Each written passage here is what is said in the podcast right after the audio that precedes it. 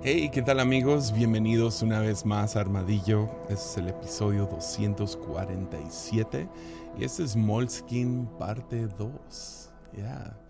Yeah. nomás para, para, para recordar a algunos, a lo mejor nunca escuchaste el episodio o la parte 1 de Molskin, pero esto va a ser una serie andando en Armadillo. Es cuando... Uh, Moleskine, si no sabes lo que es, ah, son, son libretas. De hecho, me inspiré porque unos amigos me regalaron esto. Yeah, son seis libretas Moleskine.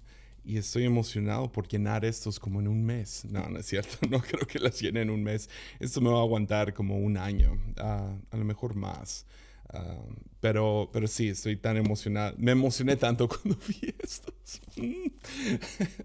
pero, pero sí, para los que no saben qué es esta parte 2, uh, Moleskine es una serie que quiero continuar en Armadillo y es básicamente cuando tengo algunas ideas a medias ah, para episodios que por más que les doy vueltas no, no sé no se desarrollan a hacer un episodio completo uh, y son nomás, no sé, podrías llamarlo devocionales o lo que sea. Uh, podría estar, si somos honestos, yo sé, podríamos estar uh, guardando estas para sacar otra temporada de Sabiduría Duele. Yo sé que eso recibo hasta la fecha, años después, creo que cuatro años después sigo recibiendo mensajes que si algún día vamos a regresar con Sabiduría Duele. Y, ah, y eh, sería genial, pero fue mucho trabajo. Y pude apartar dos meses, tenía muchos de esos ahí ahorrados, entonces de 30 episodios tenía 15 de esos a lo mejor ya en libretas. Y luego cuando ya se me ocurrió la idea de sacar un, un mes de devocionales cada día, uh, escribí unos 10 más y mientras estábamos en la grabación de, uh, se me ocurrieron, no sé, otros 5, entre 5 y 10 extras, pero fue, fue mucho trabajo y uh, si somos honestos, uh, fue, fue algo que no he podido replicar. Entonces, ya, la idea original era sacar eso dos veces al año, pero no, no he podido. pero sí, lo, que, lo que ha sido chido ha sido esto de Moleskin. algunos les gustó, algunos no, ah, pero me ayuda a mí por lo menos sacar un poquito de estas ideas que se van acumulando. Y, tienes como que un episodio el día de hoy van a ser tres pensamientos al azar, uh, tres ideas a medias, ah, entonces son como tres episodios en uno, no están completamente, no sé, desarrollados, entonces a lo mejor son pequeñas semillas que, que le va a hablar a alguien, ¿no? Esa es, mi fe. Pero antes de entrarle, acabo de sacar un episodio en Patreon ah, que eh, es, no sé, a mí me, me, gustó mucho grabar este episodio, lo grabé junto en, en la reunión de, de, Zoom de Patreon y tenía como... Eh, usualmente esas reuniones duran una hora y media, ah, pero después de terminar el episodio, de grabarlo y, empezamos a hablar, yo creo, yo creo que hablamos por otra hora y media después, uh, gente nomás sacando sus frustraciones y, y eh, de hecho ni había preguntas, nomás gente dando sus testimonios de Ah, pues el episodio se trata de ansiedad y preocupación y cómo lidiar con eso. Y ah, ya, fue un episodio que fue de bendición para mí, yo prepararlo y, y, que me caiga el 20 en algunas cosas. Pero más fue más especial poder compartirlo. Entonces eso está disponible en patreon.com, se llama La paz sea contigo y que creo que es el mejor deseo que le podemos expresar a alguien. Pero, pero bueno, ahí está disponible ah, y sí, si te gusta este contenido, todos los de la comunidad de Patreon entienden que ellos no están pagando por episodios. Ah, esos episodios exclusivos son de bendición a aquellos que apoyan esto. que les gusta tanto Armadillo que, que lo apoyan cada, cada semana o cada mes, perdón. Puedes apoyar desde un dólar al mes, algunos apoyan un dólar, algunos cinco, algunos 25 dólares y uh, algunos hasta 50, que, que sí, todavía estoy tan, tan, agradecido con cada uno de ellos. Uh, si no fuera por ellos, no sé si, si estaríamos grabando el episodio 247, ¿me entiendes? Entonces, uh, mínimo dale las gracias en los comentarios. si, si tú estás feliz que Armadillo sigue. Y también si a ti te gustaría apoyarlo, puedes hacer ahí en patreon.com diagonal Jesiah Hansen. Uh, igual, si no puedes apoyar con, con dinero, yo entiendo al 100. Uh, hay, hay, varios uh, creadores de contenido que disfruto mucho y no los puedo apoyar a todos. Apoyo a algunos, no, no puedo a todos, pero una de las cosas que uno sí puede hacer y creo que es de mucha ayuda siendo un creador de contenido es simplemente apoyar apoyando por compartir estos episodios. si estás escuchando esto en Spotify o en YouTube, puedes compartir esto con tus amigos, familiares, grupo en casa, lo que sea, y espero que sea de bendición. Y con eso dicho, entremos a estas ideas todavía no cocinadas, a medias, no sé, y, veamos qué, sucede. el primero la primera idea viene de, ah, de cuando arrestan a Jesús. Es la noche antes de ser arrestado y ah, condenado y crucificado. Jesús pasa un tiempo como que lo conocemos como la Santa Cena o la Última Cena del Señor, donde Jesús tiene una última comida con sus discípulos. Ahora Jesús durante el día era fácil de encontrar. Ah, estaba sirviendo a gente, sanando enfermos, sacando demonios. Ah, Jesús para ese momento ya es una celebridad. Entonces gente sabe dónde está y, ah, y no era difícil de encontrar. Pero en las noches era un secreto. Jesús se escondía. Entonces los fariseos ya tenían el plan de arrestarlo porque lo veían como blasfemo, hereje, quién es este que que se cree el, Hijo de Dios o Dios mismo. Eso no está bien y está, está creando caos en nuestra sociedad. Tenemos que arrestarlo, tenemos que condenarlo. Ah, los romanos parecen no estar tan invertidos en esto. Entonces los fariseos tienen que convencer al ejército romano, pero tienen que saber dónde está. Entonces convencen, quién sabe cómo, no tenemos tanto la, toda la información, pero terminan convenciendo a uno de los discípulos de Jesús de apuntar hacia dónde está, llevarlos a los fariseos y a los soldados directo a este Mesías rebelde. Ah, para arrestarlo en la noche, porque si lo arrestan durante el día frente a todos sus seguidores, ah, van a tener problemas en sus manos. Entonces, por lo menos fueron suficientemente inteligentes a arrestarlo en la noche. Y ah, entonces, pero como no sabían, contratan a este discípulo traidor llamado Judas. le dan 30 monedas de plata y, lo, y él los lleva y dice, aquel que yo bese, ese es el que están buscando. Entonces, llegan, llega un grupo pequeño de soldados, algunos fariseos y Judas, llegan y encuentran a Jesús en Getsemaní. Eh, Jesús, ya sabe lo que viene y en el Getsemaní él tiene ah, un, momento muy difícil. Está, está consternado, estresado, ah, para decirlo ligeramente. Ah, e, él está, está batallando. Jesús sí está batallando, sí pasa por... todos los que hemos dicho en el pasado que ansiedad es pecado, ah, no momentos de ansiedad, ah, no momentos de preocupación, pero Jesús hace lo correcto en su ansiedad, en su preocupación, en su temor, acude al Padre. Y en medio de su oración vemos, Él, él no quiere eh, su, su, su, humanidad, su, su, el carne y hueso de, de Él, no, no quiere Sin embargo, pasando tiempo con el Padre, vuelve a confiar y dice que no se haga mi voluntad sino la tuya. Y en ese momento llega, llega Judas y le da un beso. Y ahí ya se sabe. Entonces, en medio de todo esto, los otros discípulos están sacados de onda. Imagínate este momento.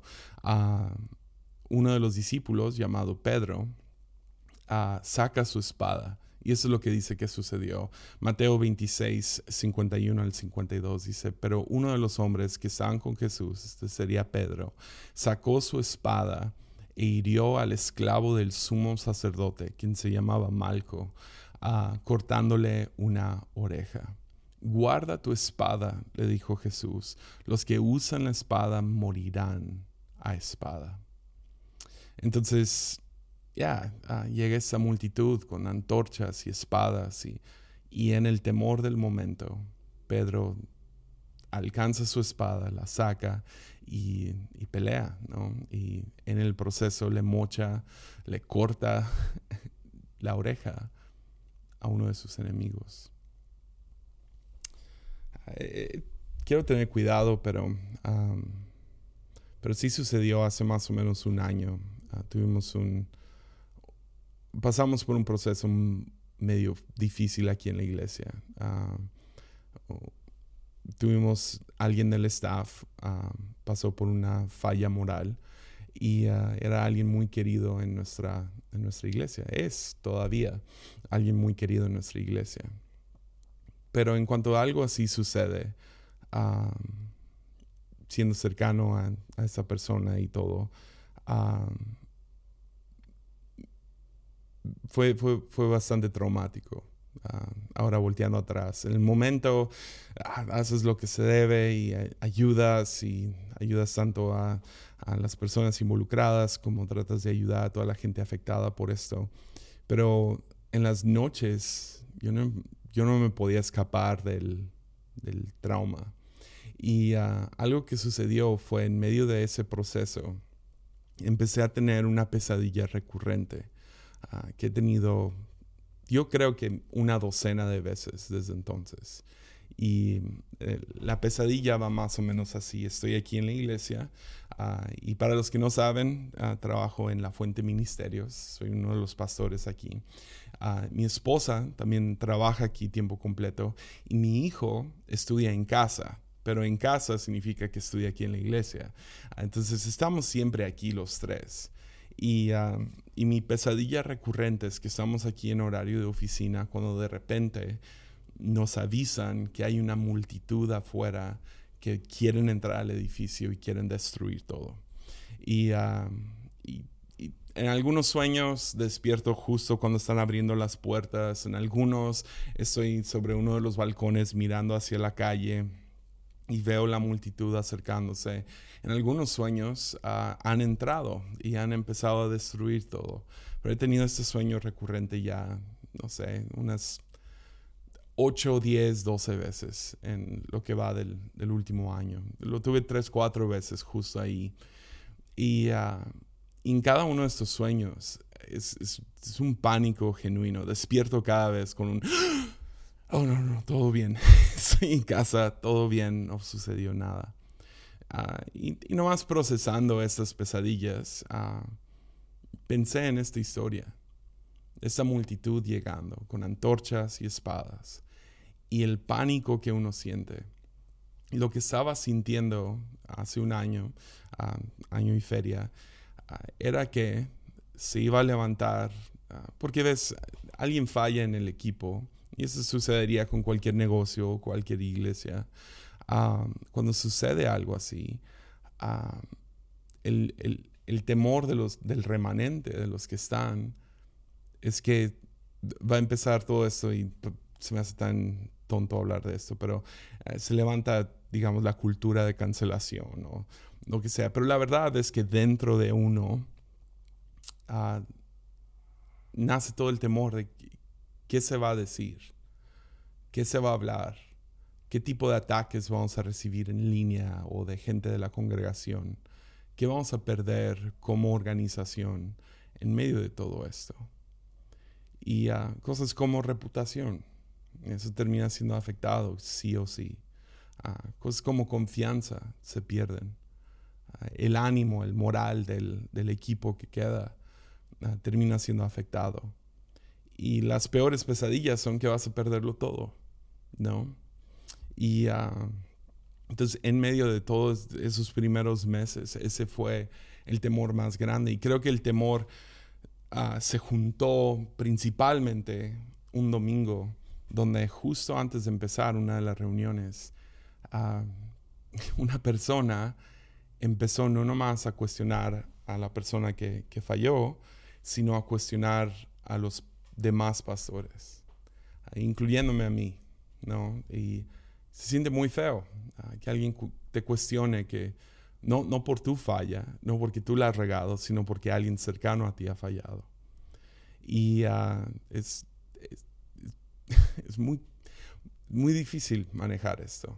Ah, y mi primer instinto, cuando escuché de esta persona que estaba hablando con diferentes personas, la, vi a esta persona haciéndolo, ah, levantando rumores o preguntas, ¿no? A lo mejor no estaba inventando algún chisme o diciendo que vio algo, pero estaba haciendo la pregunta, ¿quién más? ¿No? Y, creen que eh, bla, bla, bla, y, preguntas que ni quiero repetir porque fueron tan, fueron semillas tan feas en el momento. Y, alguien llegó y me reportó, hey, tal persona está levantando preguntas acerca de los demás, incluyéndote a ti. Y, y, estuve como casi temblando. Por un lado, a lo mejor se vio un poco como enojo, pero ahora volteando atrás, realmente fue temor, fue esta pesadilla recurrente de que vienen por tu reputación, vienen por tu, la confianza que has ganado, um, vienen por el ánimo, el moral, vienen vienen a tomar aquello que, que, has construido. Ah, y ni es culpa de ninguno de los pastores que están siendo ah, parte de esas preguntas. Y chido, o sea, al final del día, ya volteando atrás, como gente puede cuestionar, pero cuando tú eres el cuestionado, ah, se levanta un temor, como, ¿y si llega alguna acusación falsa? ¿Y si si hay más y si, ¿sí me entiendes? O sea, ah, es difícil medio manejar esto, pero, uh, pero sí, empezaron a cuestionarnos a nosotros los demás pastores y mi primer instinto fue, quiero defenderme a mí y defender a los pastores, voy a ir a hablar con esta persona. Y uh, lo bueno es que fue justo antes de empezar la reunión, entonces empieza la reunión y pasa una canción y estoy distraído, pasa otra canción y estoy distraído. Yo no estoy adorando, alabando, yo nomás estoy pensando qué le voy a decir a esa persona, cómo voy a contraatacar eso. Y de primero, mi primer instinto fue, le voy a decir que si no confía, que se vaya a otro lugar, ¿verdad? Y nunca haría eso, pero por lo menos fue mi primer instinto. Y, ah, empecé a, darle vueltas y, no me detuve por un momento. Y cantamos aquí cuatro canciones, ¿no? En, el tiempo de adoración. Y en la cuarta canción decidí cantar. Y Mimi hizo un increíble trabajo esa mañana dirigiendo.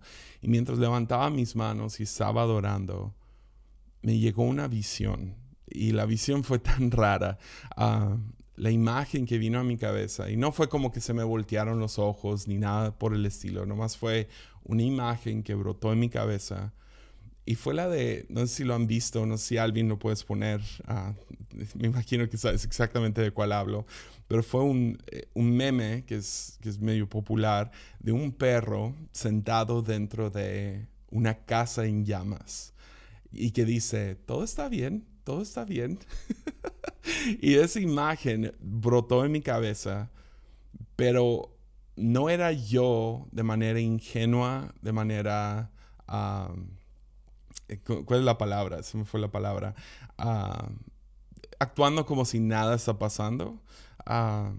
se me fue la palabra. Hay una palabra para eso. Pero, pero no fue de manera ingenua, nomás fue el Espíritu Santo. Me habló en ese momento. No digas nada. Todo está bien. Y al mismo tiempo sintiendo que la casa se está quemando, que nuestra reputación está en juicio, nuestra confianza como organización, como iglesia, está en juicio.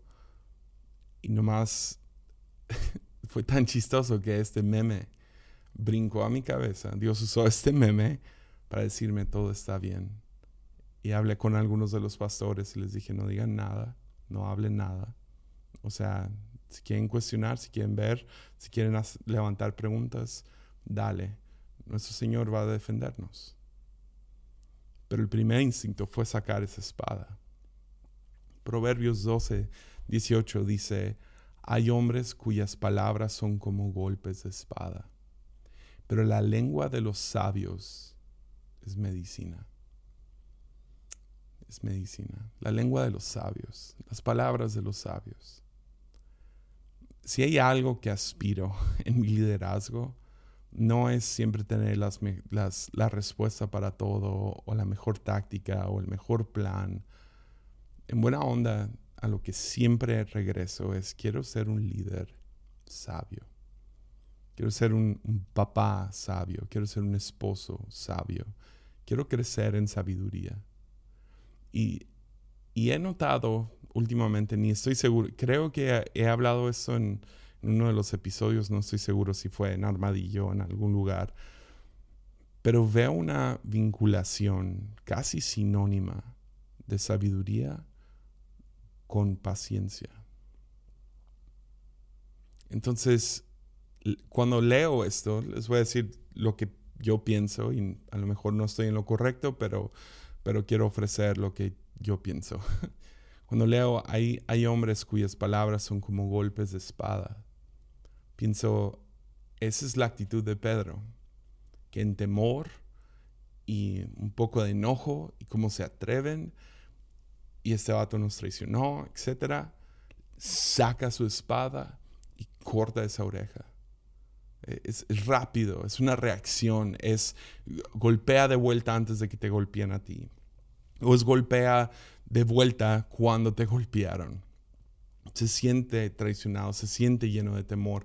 No me puedo imaginar estar en paz en Getsemaní, porque dice que los discípulos dormían mientras Jesús se estresaba. Jesús sabía lo que venía, los discípulos no, ellos no sabían que era su última cena, pero despiertan y a medianoche vienen soldados y vienen con antorchas y espadas a quitarles a Jesús quitarles aquello que por tres años han estado construyendo y siguiendo y el sacrificio y la inversión.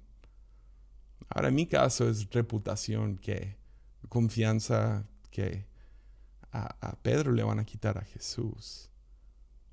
Entonces leo esto y pienso cuyas palabras son como golpes de espada. Usualmente nuestra primera reacción es como una espada, es como un golpe de espada que corta pero la lengua de los sabios, lo que yo pienso cuando leo eso es la lengua de los pacientes, los que piensan antes de hablar, los que piensan antes de actuar, los que le dan una pausa a todo esto. Es medicina. Entonces veamos el contraste, ¿no? De Pedro, quien es un discípulo de Jesús, y Jesús. Jesús no reacciona a cuando vienen por él. Pedro sí. Pedro corta la oreja. Jesús sana esa oreja. Y supongo que con este primer pensamiento al azar es, yo entiendo que vamos a pasar por temporadas difíciles constantemente y va a venir gente a, quitarte lo que a lo mejor valoras, lo que amas. Para algunos ven la ola de secularismo que está ya pegando duro en, Latinoamérica. lo ven como nos están quitando a Jesús. Rápido quieren llamar a estos ateos y paganos y, quieren nomás llamarlos, quieren, quieren sangre y quieren llamarlos asesinos de bebés y estos, ya, ni, quiero repetir lo que he visto en redes sociales y lo que, la manera que gente reacciona a, a esta ola de secularismo. Pero quieren cortar orejas. El problema es que cuando cortas orejas, la gente deja de escucharte. Tuve más o menos un mes después una una oportunidad de conversar con esta persona. Me hizo las preguntas. ¿Cómo sabemos que no hay más pastores aquí fallando? ¿Cómo sabemos esto y lo otro? Y ya llevaba un mes pensando cómo contestarle, cómo hablar con esta persona, cómo escucharlos. Y terminé pudiendo, no sé, es una de esas raras veces que voy a hablar de algo bueno que hice, ah, pero pude ser una voz de razón y de sabiduría en su vida. Pero tuve que esperar y confiar que aunque la casa se está quemando, dale, que se queme. ¿Por qué? Porque su reino es inamovible. Lo único que va a ser, lo único que se va a quemar, si, si fuera a llegar un gran fuego a la fuente, lo único que se quema es aquello que es temporal. Y va a revelar lo que es eterno.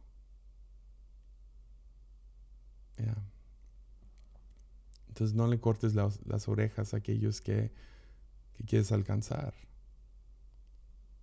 No reacciones con palabras que son como golpes de espada, sino deja que tu lengua sea sabia también. Segundo pensamiento. Ah, este, este, vino hace poquito. Ah, tuvimos una semana de oración y no me he podido quitar esta historia de la cabeza. En medio de la semana de oración leí Jeremías. Y, uh, porque eh, de hecho esta semana estoy enseñando en nuestro, instituto bíblico a los profetas. Entonces uh, quería medio refrescarme. Iba a ser antes, entonces estaba medio refrescándome y estaba leyendo Jeremías. Y, uh, y salió esta historia. Y no sé por qué esta vez, había leído esta historia antes, pero esa vez medio se, se engranó en mi corazón. Uh, y como les digo, he estado meditando en esto y he estado trabajándolo y no he podido desarrollar nada más grande. Uh, pero les quiero compartir lo que, lo que hay, lo, que, lo que tengo. Pero la historia va más o menos así. Jeremías fue un profeta básicamente de los últimos tiempos, porque eran los últimos tiempos para Israel. Ah, más en específico el sur de Israel que se llamaba Judá y la ciudad de Jerusalén, ah, que era como que el, fuerte de la nación, de la cultura, de la religión judía. De todo esto eh, encapsulaba este, esta ciudad y el templo de, cuya, de, de esta ciudad. ¿no? Y, pero Babilonia ha estado, está tocando en la puerta entonces Jeremías es un profeta de los últimos días. Está, está proclamando la destrucción de Israel, que, que, Babilonia va a conquistar lo último que queda. Ya, ya conquistaron el norte, ya, ya, ya desapareció lo que, lo que es Samaria y Israel. Ah, ya están avanzando hacia el sur, donde está la ciudad principal del pueblo israelita, de los hebreos.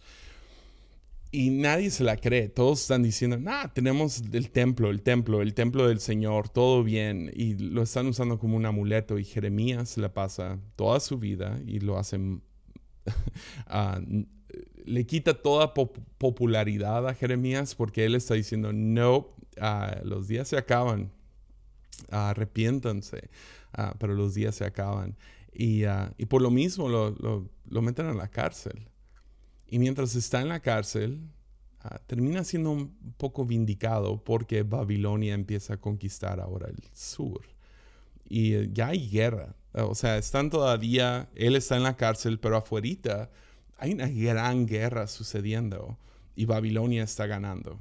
Eventualmente va a suceder lo que Jeremías estuvo profetizando todo ese tiempo, Babilonia sí conquista y aplaza Jerusalén, destruyéndolo por completo. No queda ni una piedra sobre la otra. Y se llevan exiliados a los israelitas a la tierra de Babilonia. pero eso es justo antes. Hay guerra justo afuera de las puertas.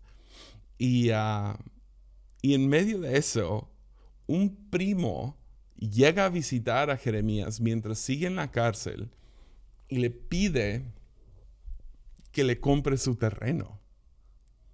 O sea, ese terreno no va a valer nada porque están a punto de ser conquistados y llevados, llevados al exilio. El primo entiende esto, esa es la razón que está vendiendo su terreno. Jeremías entiende esto, no nomás porque ahí están, no tenemos las fuerzas, además llevo 30 años diciéndoles que esto iba a suceder. Y el primo llega y le ofrece un terreno en venta. Y el Señor le habla a Jeremías y le dice, compra el terreno.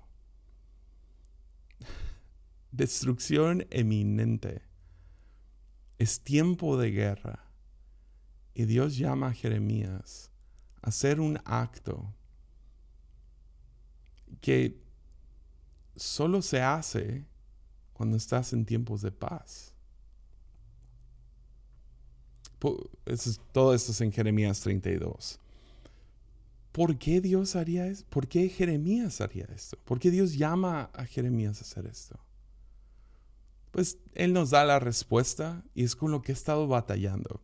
Porque dice esto, Jeremías 32:15 dice, pues esto dice el Señor de los ejércitos celestiales, Dios de Israel. Esto es justo después de comprar el terreno. Y Él declara, algún día de nuevo habrá dueños de estos terrenos que comprarán y venderán casas, viñedos y campos. Entonces, en, un, en medio de la guerra, Dios llama a Jeremías a realizar un, un acto de paz al comprar un terreno. Y es una manera de afirmarle a Israel, va a haber paz de nuevo. Vamos a poder comprar y vender terrenos otra vez. Se, construirán casas, uh, viñedos y, uh, y, campos. O sea, que son las tres cosas. Es la razón principal por la cual compras un terreno. Pero he estado pensando cómo eso aplica a mi vida hoy. Una, sí, ser un ejemplo de paz en tiempos de guerra. Pero por otro lado, Dios llama a Jeremías a invertir en algo de lo cual él no va a ver los frutos de eso en su vida. El gastar ese dinero en ese terreno es un desperdicio. Solo funciona como un acto profético. Entonces he estado masticando esto por ya unas semanas, desde la primera semana de enero.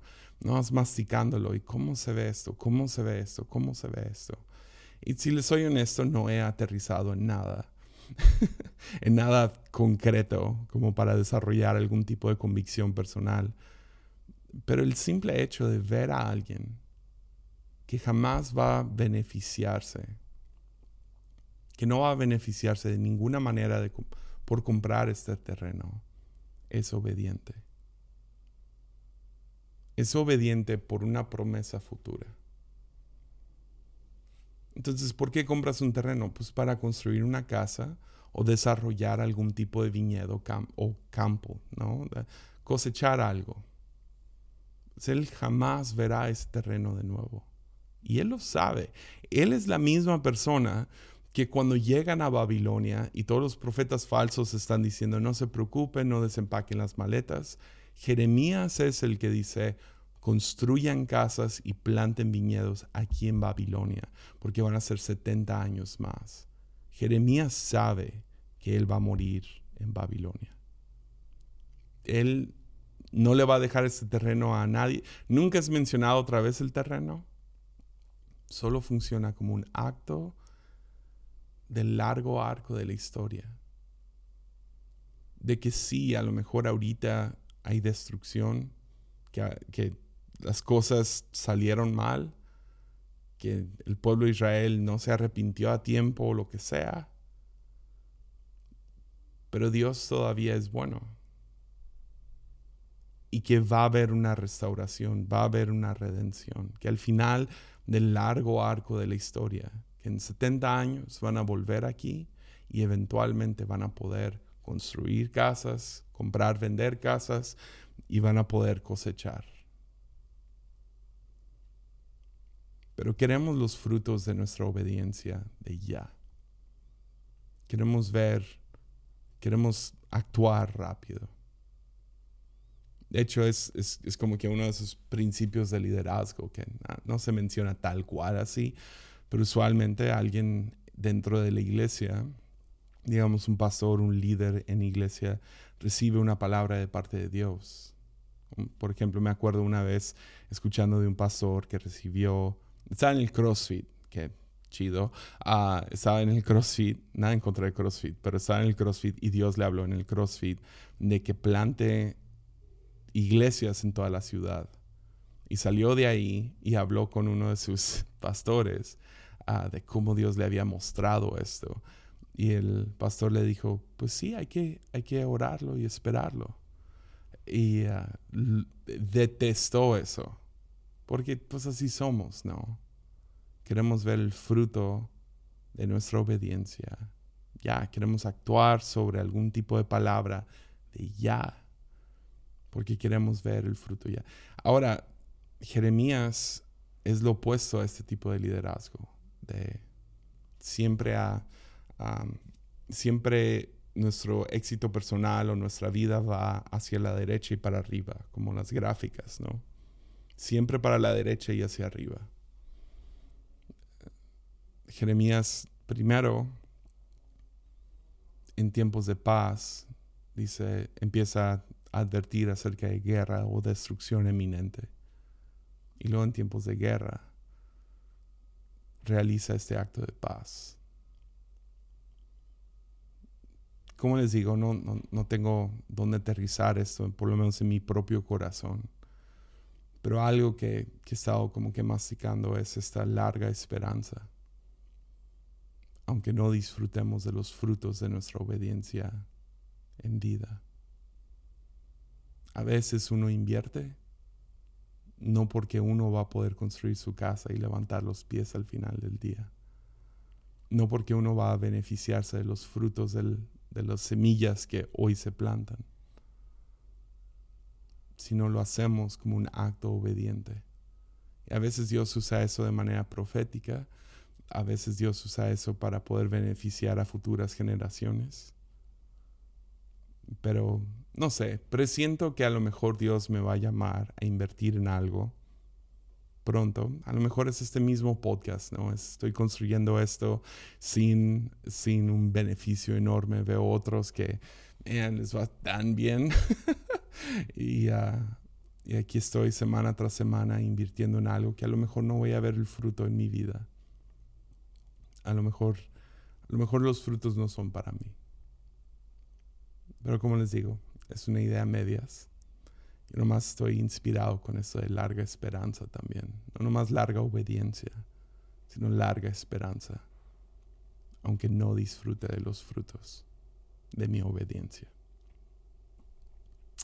Y la tercera es, aún más corta. tercera idea a medias. Es cuando Jesús se bautiza.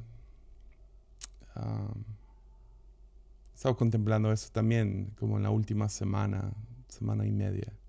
Y nomás es una idea pequeña. Podría, la, verdad, si somos honestos, hubiera podido desarrollar toda una onda de por qué Jesús se bautizó. ¿no? Y a lo mejor en el futuro lo hacemos. la, la, idea principal detrás de, la, de Jesús bautizándose fue para identificarse con nosotros. Que Él fuera no nomás 100% Dios, sino 100% humano, 100% uno de nosotros. Entonces caminó y obedeció. De la, él fue el, llevó a cabo todas las cosas que tú y yo llevamos a cabo en nuestras vidas. Y una es el bautismo. ¿El bautismo qué es? Eh, pues el bautismo representa, es un acto de arrepentimiento, de morir a uno y resucitar de nuevo. O también en aquellos tiempos, como todavía no, no, no, no había sucedido la cruz y la resurrección, uh, funcionaba como saliendo de Egipto para entrar, a, cruzando el Mar Rojo y salir ahora bajo el dominio de Dios. Que mi vida ya no es mía. Entonces, por un lado es arrepentimiento eh, y también es, este, es para el perdón de nuestros pecados. se lavan nuestros pecados en, en, el, en el río. ¿no? Con eso en mente, Jesús identificándose con nosotros, a tal grado que se bautiza. Nomás estaba masticando esta idea. Jesús nunca hizo nada mal. Jesús no pecó. Eso, eso es lo, Si, si piensas que Jesús pecó, eso se llama herejía, porque anula todo lo demás, no fue un simple buen maestro. Puedes creer eso, no tengo nada en contra de que tú creas eso, pero entonces se anula todo lo demás. Es un simple profeta o buen maestro, lo que sea. Si queremos creer que el verbo se hizo carne, que Dios habitó entre nosotros, significa que no pecó. Y por eso es el cordero inmolado, es el cordero sin mancha, el, el mayor sacrificio. Pero Jesús, no habiendo hecho nada, hace un acto de arrepentimiento y de perdón. De hecho, es tan absurda esta idea que Juan el Bautista, el que se dedicaba a bautizar a gente, a lo mejor el mejor hombre entre todos los que habitaban la tierra en ese momento, él cuando ve a Jesús que viene a bautizarse, dice, yo no soy digno de ni amarrarte las agujetas de los zapatos. Claro que yo no te voy a bautizar a ti, tú bautízame a mí. Y Jesús de todos modos lo hace. Y el único pensamiento ah, que quiero dejarles, pequeña semilla, es esta. No es inadecuado que pidamos perdón, aunque creamos que no hemos hecho nada mal. Lo repito, no es inadecuado, no es ilícito, no es ilegal que pidamos perdón, aunque creamos que no hemos hecho nada mal. Digo creamos, pero seamos honestos, a veces no hicimos nada mal. Y alguien está ofendido y alguien está lastimado porque hubo un malentendido. No tiene nada de malo y no es inadecuado pedir perdón, aunque no hayas hecho nada mal. De hecho, Jesús bautizándose es considerado un acto de humildad, que Él siendo el verbo, caminando entre nosotros, siendo Dios mismo, no se exaltó a Él mismo, sino se humilló y un acto de humildad es cuando le lava los pies a los discípulos, actuando como un siervo, porque Él es el siervo. Pero también es otro, eh, se encuentra aquí en su bautizo, arrepintiéndose sin haber hecho nada mal. Entonces creo que tú y yo podemos practicar eso. De hecho, yo creo que no seguiría casado. si somos honestos, si no hubiera aprendido a pedir perdón aun cuando creía que yo no estaba mal. A veces, a veces tienes que practicar humildad. Siempre tienes que practicar humildad, pero a veces tienes que llevarlo al extremo de pedir perdón, porque eso es lo que va a restaurar esta relación, de pedir perdón, aunque tú entiendas que no hiciste nada mal. Eso no aplica a todos. Es la razón que lo escondo justo aquí al final. Pero sé que hay alguien aquí que tiene que escuchar eso. A lo mejor tú puedes tomar el primer paso y pedir perdón. Porque ya hemos establecido antes en Armadillo, puedes tener la relación o tener la razón. Prefiero mil veces tener la relación. Entonces podemos ser humildes y pedir perdón, arrepentirnos, aun cuando no, nos equivocamos, aun cuando no la regamos, aun cuando no pecamos contra alguien. Entonces sí, esos son tres pensamientos de mis libretas, ah, de mis tiempos de devocional o ideas que no han llegado a ser un episodio completo. A lo mejor el de Jeremías voy a seguir masticando eso porque genuinamente siento que Dios ah, puso eso en mi corazón y todavía no, no se desarrolla. A lo mejor en el futuro tenemos un episodio sobre Jeremías comprando su terreno. Ah, pero les dejo esos, pequeños nuggets. ¿va? Ah, tengan una excelente semana. Nos vemos aquí el próximo jueves. Mucho ánimo.